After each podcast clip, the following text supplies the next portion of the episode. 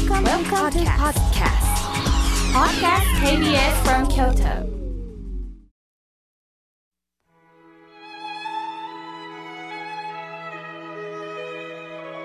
改めまして僧侶の河村明慶です今日の法話のテーマは足原点を見るです私は講演のご縁をいただいておりますがある会社さんの人事部の方が30年前の自分のことを振り返り教えてくださったことがありました。それは会社の面接試験でのことです。その席で社長から、君は今まで親の足を洗ったという経験はありますか？と聞かれたそうです。それに対して、いいえ、ありません、と答えたそうです。すると社長は、今日、親の足を洗って、明日もう一度面接に来ていただけませんかっておっしゃったそうです。親の足を洗って明日もう一度？まあそれで入社できるのであれば、まあ簡単なことだと思って帰宅したそうです。人事部長のことを A さんと言います。A さんは早くに父親を亡くし、母親は二つの仕事を掛け持ちで、息子を大学にまで行けるように育てた苦労人です。その日 A さんが帰ると、お母さんは仕事から帰ってなかったそうです。まあ、いつでも足を洗えるようにしとこうと、まあ、たらいに水を汲んで待っていたそうです。そこへお母さんが帰ってきました。A さんは、母ちゃん、ちょっと足を洗いたいんだ。ちょっと足出してくれって言ったそうです。お母さんは、いいよいいよめんどくさい。と言ってなかなか足を出しません。頼む、母ちゃんの足を洗わないと明日面接受けられないんだ。と事情を話したそうです。お母さんは仕方なしに A さんの言うまま腰を下ろして足を突き出したそうです。そしてその足を、たらいをちゃんと近づけて、そしてお母さん、ここに足入れて。お母さんは言われるままにたらいに足を入れたそうです。A さんは右手でその足を洗おうと思って、左手で足を握ったそうです。握ると同時に A さんは涙が出てきたそうです。握ってみて、母親の足がこんなに硬い足になってたかと思うと、俺は今まで母ちゃんの足って知らなかった。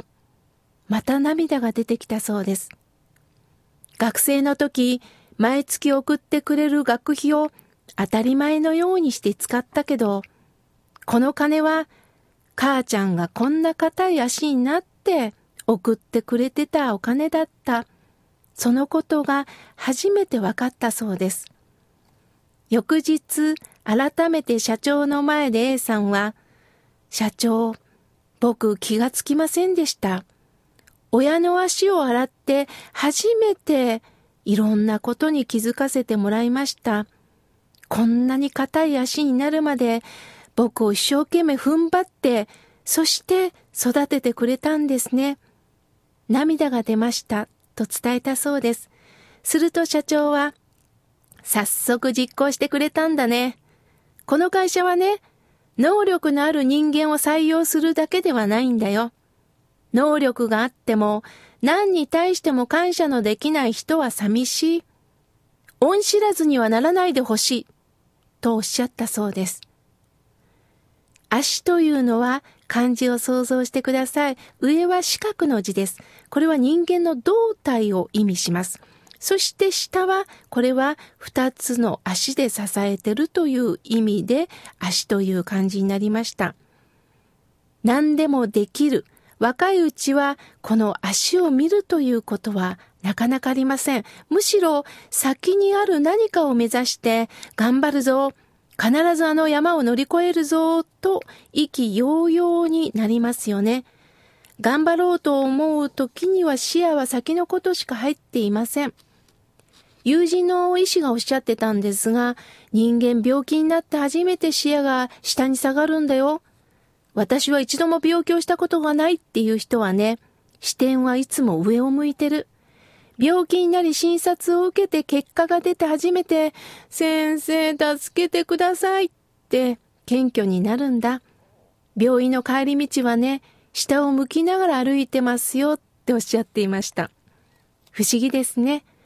仏様は思い上がりの心に気がつき、マイナスを与えることで何か気がつかせていただいてるんだと思います。お釈迦様は一切皆苦とおっしゃいました。すべては苦しみですとおっしゃってるのですが、そういう意味ではないんです。思い通りにならない人生がたくさんありますよと教えてくれます。有名な言葉に、四苦八苦という教えがあります。四苦とは4つの苦しみ。まず、生まれる、生きるという苦しみ、老、老いるという苦しみ、病、病の苦しみ、そして死、死という恐怖、苦しみ。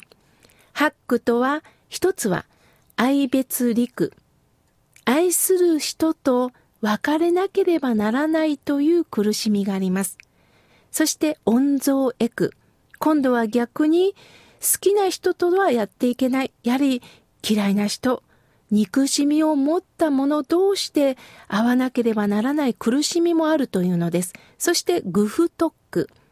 求めても求めても得ることができない苦しみがありますよ。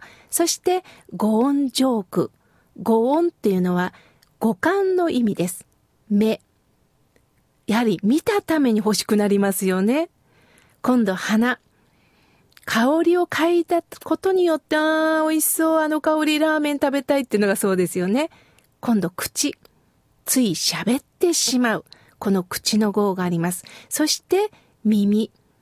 聞いてしまったという苦しみがあります。聞かなければ済むんですが、聞いてしまった。そしてこの体。やはり一度覚えてしまってなかなかやめられない。例えば、麻薬がそうです。周りがダメだと言ってるけど、一度自分が覚えてしまったことを、なかなか自分の意思ではやめられない。こういった苦しみすべてを合わせて、四苦八苦と言います。人間は幸せになるために生きると思って頑張っています。お金さえあれば幸せになる。しかしそのお金のことでも、で、憎しみも嫉妬の心は絶えません。また、お金持ちになっても、このお金が減らないだろうかという心配が出てくるんです。私たちは満たすことばっかりを考えてます。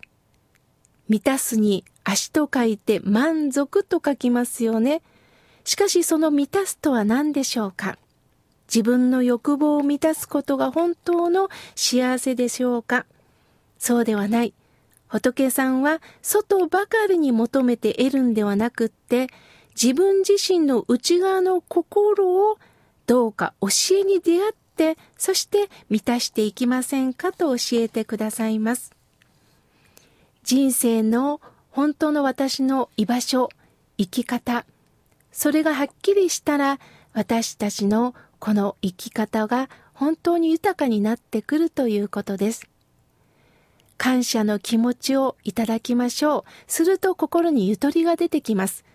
すると心が広くなって相手の、相手の立場に立つこともでき、思いやりの心が生まれます。その積み重ねが喜びを持って前向きに生きる。それが笑顔になれるということです。A さんも社長の出会いがなければ今の私はありません。そして人事課長とお役目をいただきながら若手社員を育てておられるそうです。帰り際に A さんは、妙慶さん、先日心が笑顔になるラジオ、井村屋さんの社員に手紙を書かせてるという話、ほんとそうだなと思いましたよ。やはり、いい会社になるっていうことは、一人一人の人間を深めるっていうことなんですねとおっしゃったその言葉に私も和みました。さあ皆さん、今日も生きてる。こうして目が覚めた。何か今日私できることあるかなそのことに喜びましょう。